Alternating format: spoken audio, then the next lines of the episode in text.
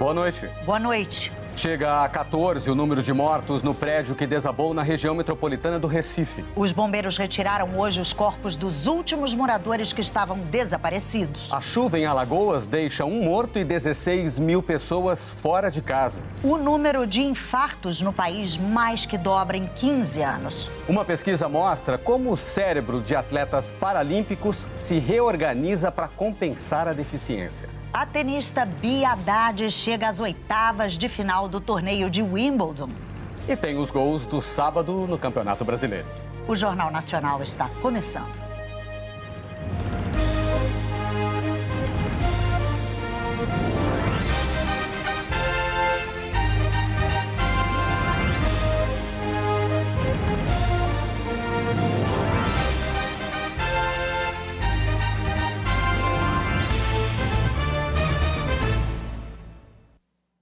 Bombeiros encontraram hoje os corpos dos últimos moradores desaparecidos no desabamento de um prédio na zona metropolitana do Recife.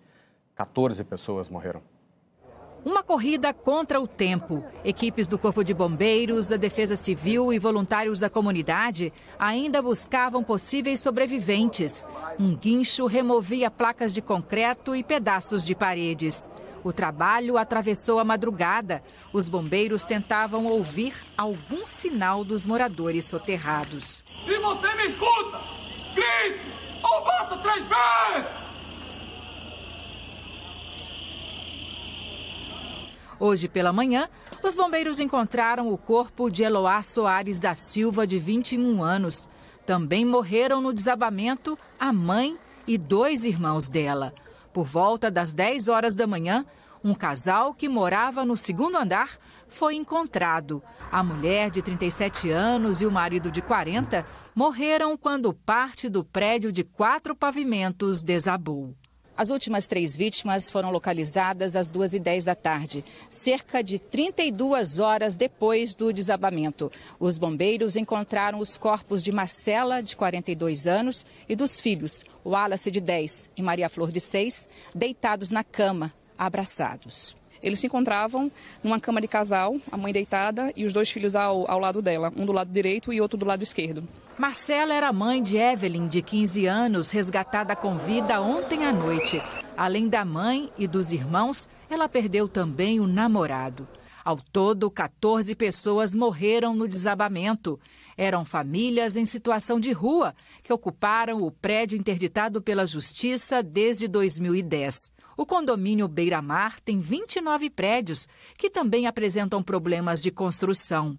Hoje, a Defesa Civil do município do Paulista interditou mais três prédios, chegando a seis o total de blocos que tiveram que ser desocupados.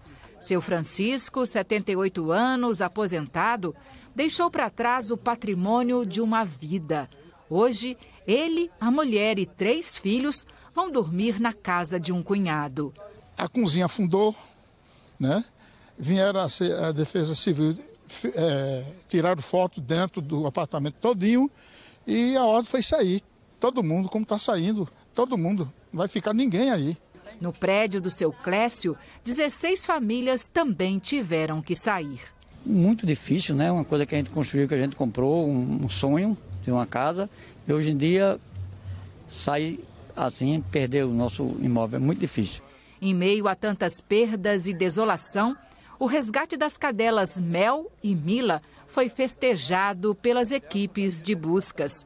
A dona delas, uma mulher de 65 anos, foi a primeira moradora retirada com vida dos escombros e se recupera dos ferimentos. Ayla, cachorra farejadora do Corpo de Bombeiros, fez a vistoria final para confirmar que não havia mais vítima entre os escombros. No interior de Pernambuco, a chuva causou enchentes e deixou dezenas de famílias desalojadas. Na mata sul do estado, os rios Pirangi e Panelas invadiram as ruas de Catende. Em Palmares, parte de uma ponte afundou e moradores da comunidade quase ficaram ilhados. No Agreste, 60 famílias precisaram sair de casa por causa da cheia do rio Mundaú. Tempestades também deixaram mais de 16 mil desalojados em Alagoas e uma pessoa morreu. o governador decretou situação de emergência. Em São Miguel dos Campos, no litoral sul, o rio São Miguel inundou toda a parte baixa da cidade. Nesse trecho da BR-101 que passa pelo município, uma cratera se abriu numa das pistas. A mesma rodovia foi interditada em outro município, Joaquim Gomes, onde surgiu outra cratera. O governo do estado decretou situação de emergência em 29 municípios.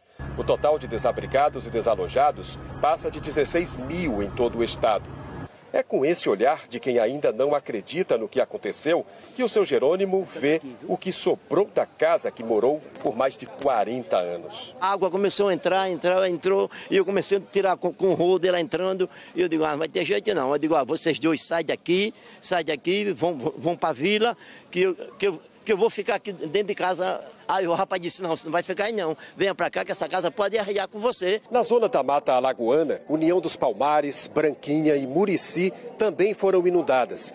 O nível do rio Mundaú subiu mais de 3 metros, obrigando centenas de famílias a abandonarem suas casas. Naeli foi surpreendida pela água de madrugada.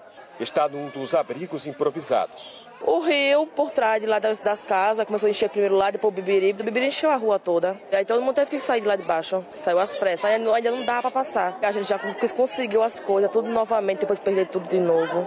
No município de Joaquim Gomes, algumas comunidades da etnia Vassu Cocal estão ilhadas. O acesso ainda está coberto pela água um homem de 32 anos morreu afogado ao tentar atravessar uma ponte coberta pela água. Em Jacuípe, região norte do estado, a entrada do município ficou interditada. A enxurrada invadiu a pista, o que comprometeu o acesso. Nas casas, muita lama e móveis sendo colocados em um local mais seguro, no alto. A cena se repete novamente por mais um ano. É, muita gente sofrida nessa mesma situação novamente. E é constrangedor demais ver famílias desabrigadas novamente, passando por toda essa situação. E é muito triste, né? O governo federal acabou de reconhecer a situação de emergência dos 29 municípios de Alagoas. A partir de agora, as cidades já podem solicitar recursos para assistência humanitária, restabelecimento de serviços essenciais e reconstrução. Vamos saber então se os temporais vão continuar amanhã no Nordeste. Marcelo Pereira, boa noite. Oi, Ana Luísa, boa noite para você e também para o Paulo Renato. Vai sim, viu? Ainda tem muita chuva em partes do Nordeste neste domingo. Oi, pessoal, boa noite para vocês também. Toda essa chuva em partes do litoral do Nordeste tem uma explicação. É o fenômeno conhecido como alta subtropical do Atlântico Sul, chamado também de asas. Ele produz nuvens de chuva em alto mar e depois empurra essas nuvens para a costa do Nordeste na medida em que o vento muda de direção. Alagoas é o estado que mais sente os impactos de toda essa chuva. Olha só a capital Maceió. Por lá já choveu 74% do normal para o mês em apenas uma semana. Já são 202 milímetros ante a média de 270. Amanhã ainda tem previsão de mais chuva. Dá uma olhada aqui no telão. Vamos dar uma olhada. Olha só. Maceió com 30 milímetros, assim como no Recife e também em João Pessoa. A área de tempo firme e seco predomina nesse domingo. Por isso que o amarelo ainda toma conta de grande parte do nosso mapa. Entre o Rio Grande do Sul e partes de Santa Catarina, tempo firme, mais frio. Com exceção do sul e uma parte do sudeste, muito calor em quase todo o país. É o caso de Porto Velho, Manaus, Belém, Teresina, Salvador. Agora já começa a ficar um pouco mais gelado em, no Rio de Janeiro, são Paulo ainda faz um pouco de calor com 27 graus e só 17 para Curitiba. Dia quente e seco em cidades do interior de Mato Grosso, Goiás e em três capitais do centro-oeste. É o caso de Cuiabá, com 35 graus, Goiânia com 31 e Brasília com 28 e só 12% de umidade, quando o ideal é 60% para a gente respirar bem. E até o meio da próxima semana, duas frentes frias vão passar pelo sul do Brasil e vão provocar muita chuva com temporais. E um novo ciclone extratropical se formará na costa gaúcha. E é esse ciclone que vai trazer muita chuva para Porto Alegre e também para partes do litoral norte. Porto Alegre deve receber 100 milímetros de chuva já na quarta-feira e Tramandaí com 40 e 110 milímetros e na quinta-feira essa chuva aperta e com temperaturas até que amenas. E esse ciclone vai ajudar inclusive na formação de áreas de neve nas serras gaúcha e catarinense. Boa noite, bom domingo a todos. Ana Luísa e Paulo Renato. Obrigada, Marcelo. Boa noite para você. Obrigado, boa noite. Em Aracaju, voluntários estão mobilizados para proteger quem mais precisa nas noites geladas de inverno. Anoitece e no centro da cidade, ninguém parece notar quem está enfrentando o frio sem ter para onde ir. Tem hora que o vento bate e você se molha todinho. Não adianta o lençol, porque você está desprotegido. Para quem vive em situação de rua, o inverno só não tem sido mais difícil graças à solidariedade de quem chega para matar a fome e aquecer as noites frias. Pessoa, quando me doa um casaco, um cobertor, que eu estou com frio, fico bem agasalhada, agradeço bastante. Geralmente são as famílias se juntam com os filhos, com o esposo, com mãe, então enfim, é, é, é uma junção de tempero de amor mesmo para levar aos nossos irmãos e irmãs essa alimentação diariamente nas ruas. Aracaju concentra 86% da população de rua de todo o estado de Sergipe. É gente que também conta com a ajuda dessas mãos habilidosas. Uma vez por semana, essas mulheres se reúnem e juntas chegaram a produzir 25 mantas de crochê em um mês. Nesse momento do frio, não existe solidariedade maior do que a gente aquecer o próximo. As caixas que chegaram à Guarda Municipal de Aracaju são de doações de agasalhos e sapatos. Os agentes levaram as mais de 1.500 peças para essa área no centro de Aracaju. Em pouco tempo, esse espaço se transforma em uma espécie de loja. As peças ficam expostas aqui para chamar a atenção de quem realmente precisa. Esse tipo de ação tem ajudado muita gente em situação de rua a enfrentar as baixas temperaturas. A loja começou o expediente no final da tarde, com as araras cheias, e logo os clientes chegaram. Foram os agentes que mostraram uma a uma as peças. Ela vai experimentar, vai levar uma coisa que realmente ela vai usar, que serve para ela, de forma que todos vão poder ser bem atendidos e os guardas municipais vão estar aqui como é, recepcionando eles e atendendo nessa loja a céu aberto toda essa população em situação de rua que venha para cá escolher esses itens. Raimundo só tinha a roupa do corpo. Eu levar o que eu estou precisando, é uma calça, uma bermuda, uma camisa também, né? um chinelo que tem também, que eu não tenho um chinelo, só com esse chinelo velho aqui, né? Atitudes que têm feito a diferença nas noites geladas de quem não tem abrigo. Esses agasalhos aqui vão ajudar você a enfrentar esse frio? Muito, muito, muito. Para mim, para meus filhos e para meus netos. Essa noite vai ser bem mais quente. Morreu hoje mais uma das girafas importadas da África do Sul pelo Bioparque do Rio. Das 18 girafas trazidas há quase dois anos, esta é a quarta que morre. Segundo o Bioparque, o animal teve uma infecção bacteriana e não respondeu bem ao tratamento. Desde que chegaram ao Brasil, as girafas estão num resort em Mangaratiba, na Costa Verde. Em março, a justiça aceitou denúncia contra quatro pessoas envolvidas na importação.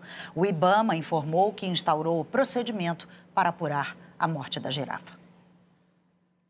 A seguir, os desafios da internet móvel de quinta geração no Brasil. O número de balões que caíram em aeroportos é o maior em quatro anos.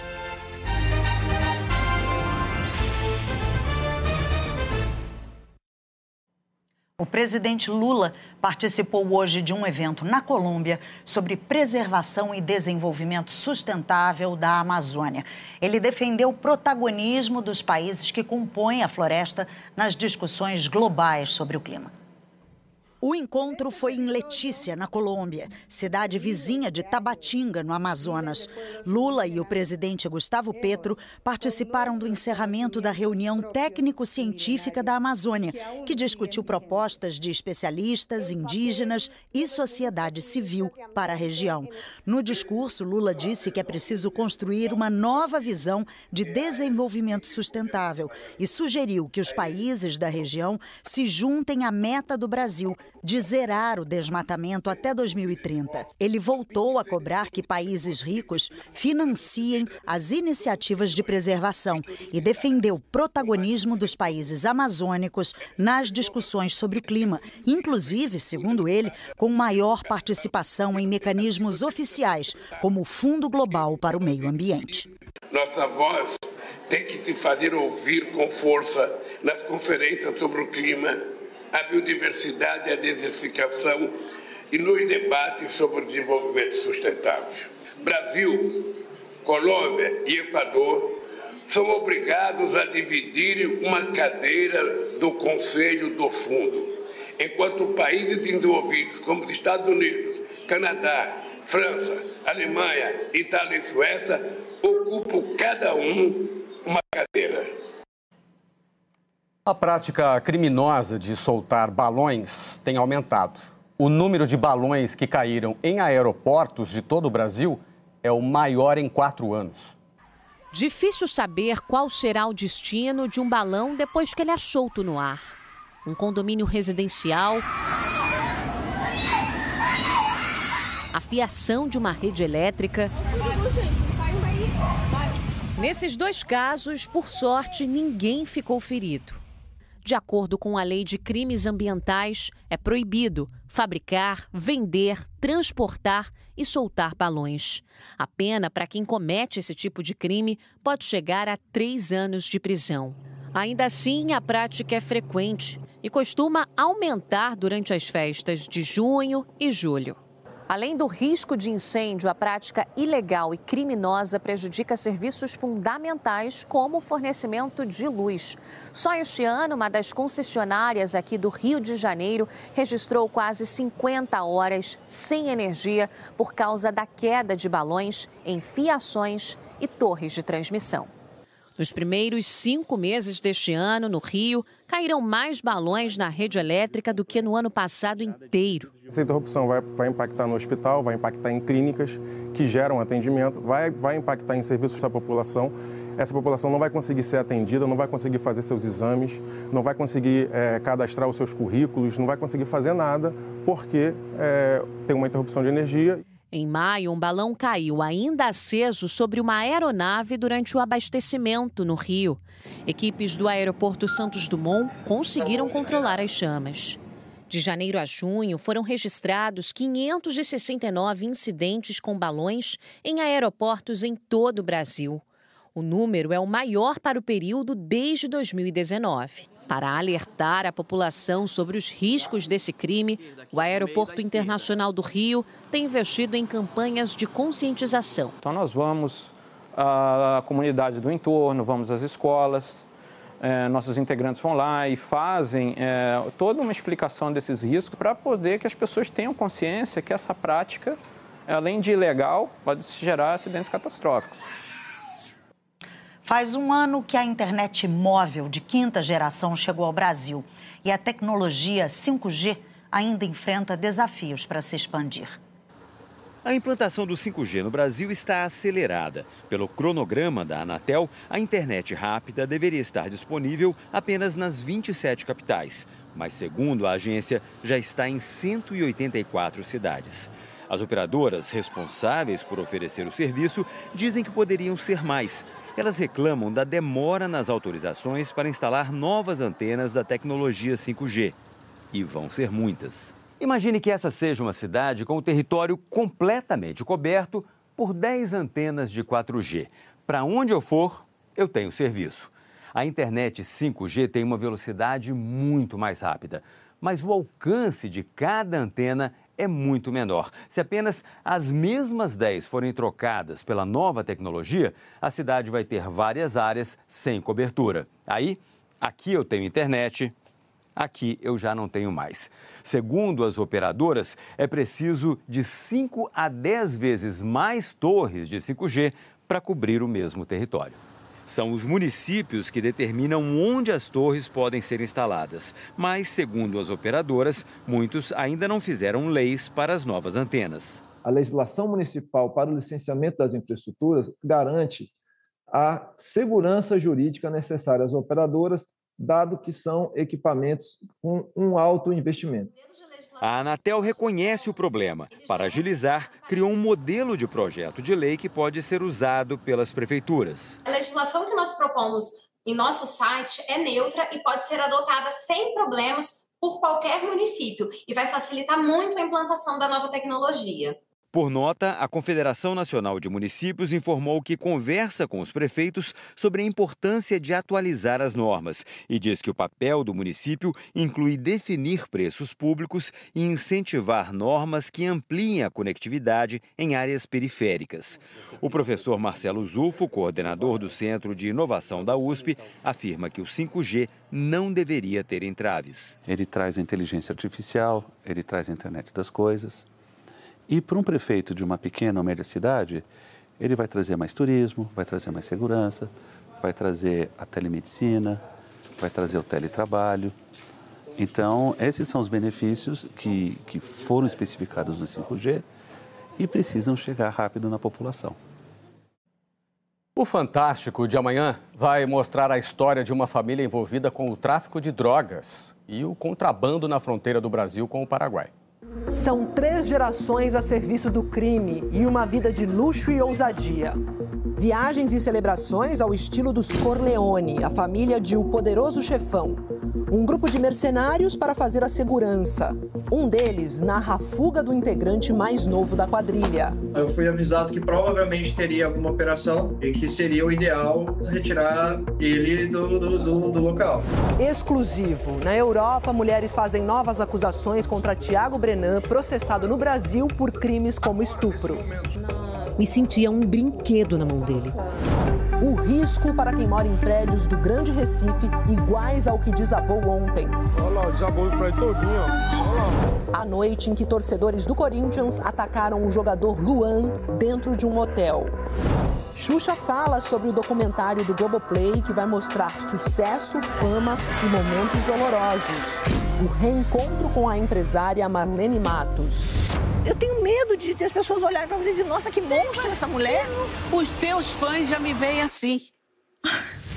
A volta ao local onde foi vítima de abuso na adolescência. É importante que eu fale, porque eu quero que essa pessoa não, não faça, né, com mais ninguém. O nascimento da filha e a relação de amor com a família. É fantástico, é amanhã, logo depois do Domingão com o Hulk. A gente se vê. A seguir, os 500 dias de guerra na Ucrânia. O aumento expressivo no número de infartos no Brasil. E como os atletas paralímpicos vencem as deficiências no esporte.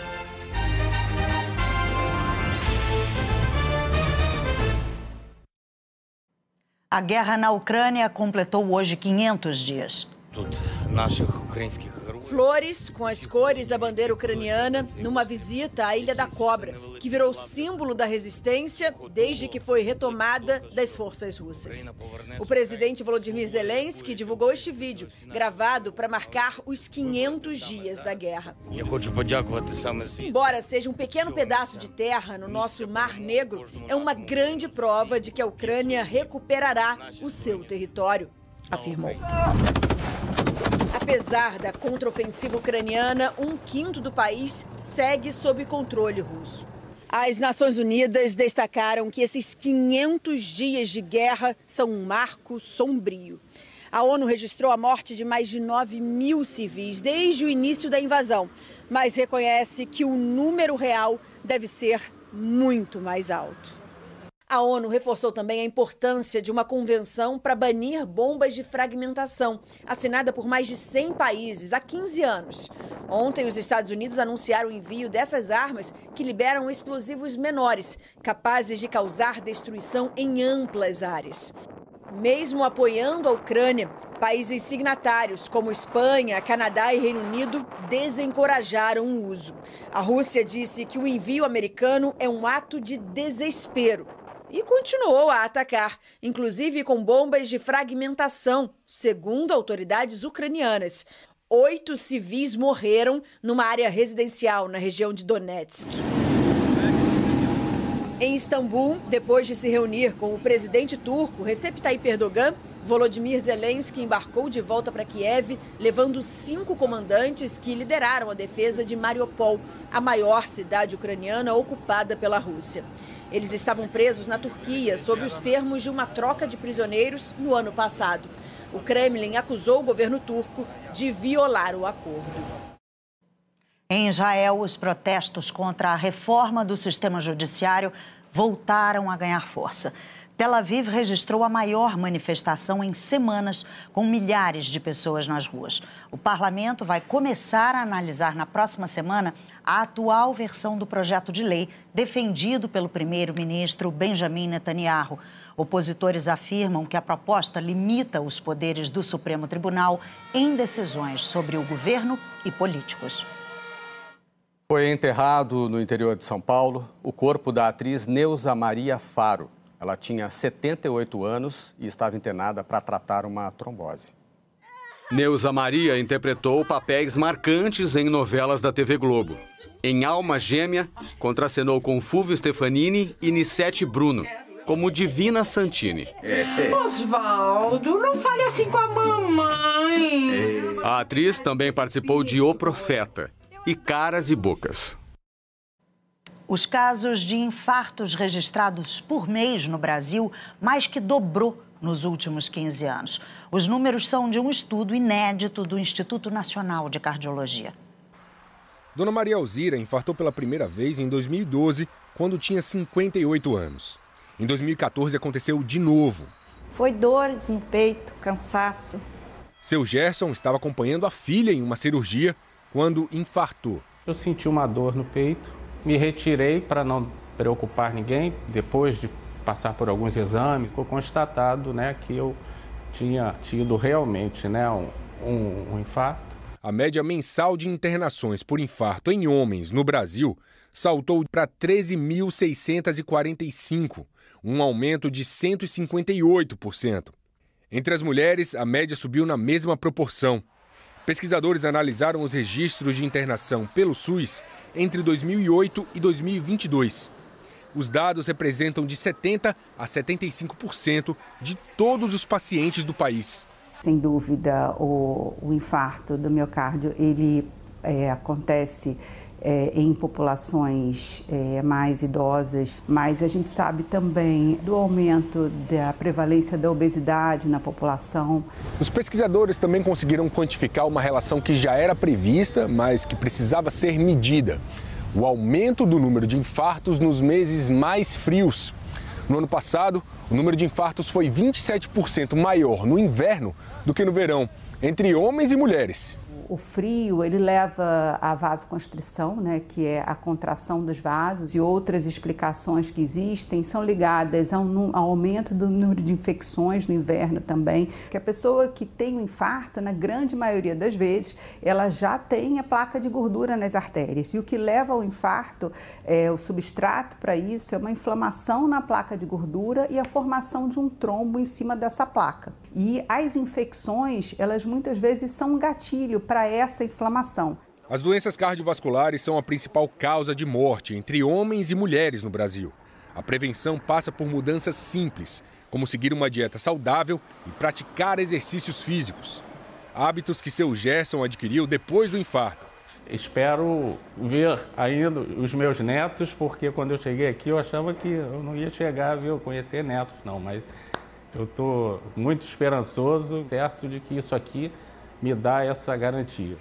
Dona Maria Alzira se trata há 10 anos e viu a família crescer com seis netos e um bisneto. Estou conseguindo aproveitar com a minha família. Estou cada vez melhor. Pesquisadores estão se dedicando a estudar o cérebro de atletas paralímpicos para entender como eles se adaptam às deficiências físicas. As próteses passaram a fazer parte da vida dele em 2014, depois de um acidente de moto que causou a amputação de parte da perna esquerda.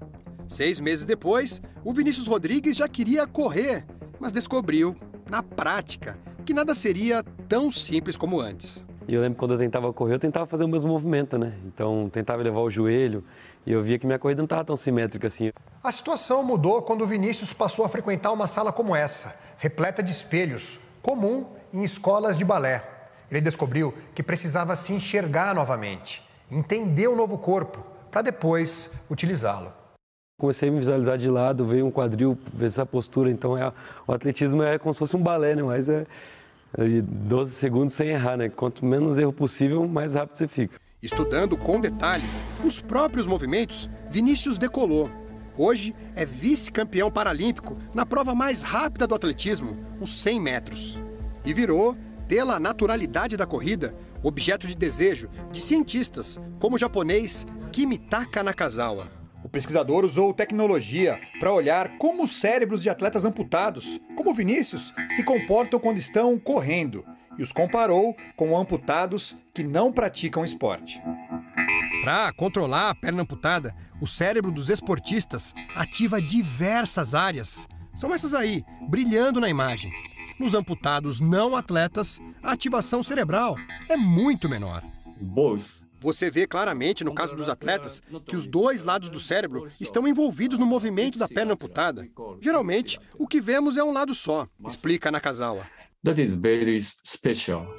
Algo semelhante foi visto em um dos atletas mais notáveis do esporte paralímpico do Brasil. Ricardinho vive na escuridão desde os oito anos de idade, quando uma doença degenerativa o deixou totalmente cego. E isso não o impede de criar lances assim, de extrema precisão em campo. Uma habilidade recompensada com títulos. Ele tem quatro ouros nas Paralimpíadas, no futebol de cegos. Quando o neurologista Renato Anguiná conseguiu avaliar o cérebro dele, descobriu isso aí. A área da visão, essa em destaque, funciona plenamente e por isso brilha mais do que as outras no exame de imagem. Ela é até mais ativada do que em pessoas que enxergam normalmente. Ele tem essa a, é, perspicácia, essa percepção do, do viso espacial super aflorada. E ele utiliza exatamente essas áreas do cérebro de maneira plena, assim, é, é super ativado. Ele não vê nada com os olhos, mas enxerga muito bem com o cérebro. Eu tenho meio que uma leitura na minha cabeça do que está acontecendo no jogo pelo que eu estou escutando e aí eu tomo a decisão se eu vou passar a bola, se eu vou tentar driblar, todos esses pontos aí que a gente utiliza. Esses estudos ajudam a compreender como o nosso cérebro não é imutável. A depender dos estímulos, ele consegue se transformar. O que se aprende com os atletas vira conhecimento, que pode ajudar a vida de muita gente. Hoje se reabilita, inclusive do ponto de vista cognitivo, muito mais gente do que se sonhou talvez há 20 anos atrás. Fascinante a capacidade do cérebro humano. E como a ciência pode nos ajudar, né, Paulo Renato? A seguir tem os gols do sábado. A tenista brasileira Bia Haddad nas oitavas de final do torneio de Wimbledon. A adaptação para a ópera de O Alto da Compadecida.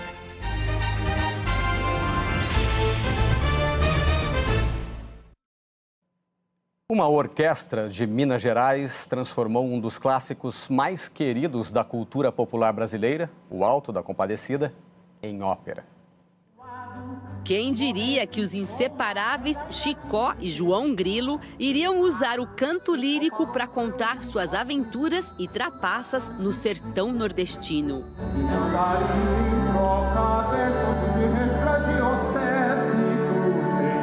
Quando eu vi que era o Chicó, eu, meu Deus, o Chicó, eu não acredito. E aí, desde então, foi só alegria, assim, foi uma, uma experiência muito diferente, muito, muito alegre, muito, muito leve. Transformar uma obra-prima do imortal Ariano Suassuna em uma ópera exige muita preparação. O figurino, inspirado na literatura de cordel, foi desenhado pelo artista plástico Manuel Dantas Suassuna, filho do escritor. É a primeira vez que o Alto da Compadecida ganha os palcos numa versão tão diferente. Uma mistura do erudito com a cultura popular, numa ópera toda cantada em português. A gente faz muito repertório italiano, alemão, francês. A gente estuda a dicção a fundo e de repente cantar em português uma ópera é um grande presente porque você pode cantar da forma que você fala, sem se preocupar. O texto, escrito em 1955, usa o humor para falar de problemas ainda bem atuais, como a fome e a desigualdade social. Em 2000, a história ganhou as telonas. Um ano antes, já tinha feito sucesso na TV. E para virar uma ópera cômica, foram dois anos de planejamento. Só sei que foi assim. É a primeira vez que a orquestra tem um projeto tão tão grande, né, dessa, nessa maneira da, da de, de, formação, né, quase 70 pessoas no palco hoje, né, uma ópera em dois atos com duração de quase duas horas. Para Jabes Lima, interpretar o nordestino João Grilo tem um sentido maior. Representa muito a vida dos meus pais, né, que eles eles vieram da, daquela infância e juventude muito difícil do Nordeste e foram tentar a vida em São Paulo. Eu nunca imaginei fazer o João Grilo né, em uma ópera. Então, isso para mim é um presente que está além da minha, da minha imaginação. Nossa Senhora. O repertório criado especialmente para o espetáculo traz a assinatura do renomado compositor brasileiro Tim Rescala. O Alto da Compadecida, a ópera, é mais uma viagem inesquecível pela cultura nordestina, pela arte erudita, pelo mundo de Suassuna.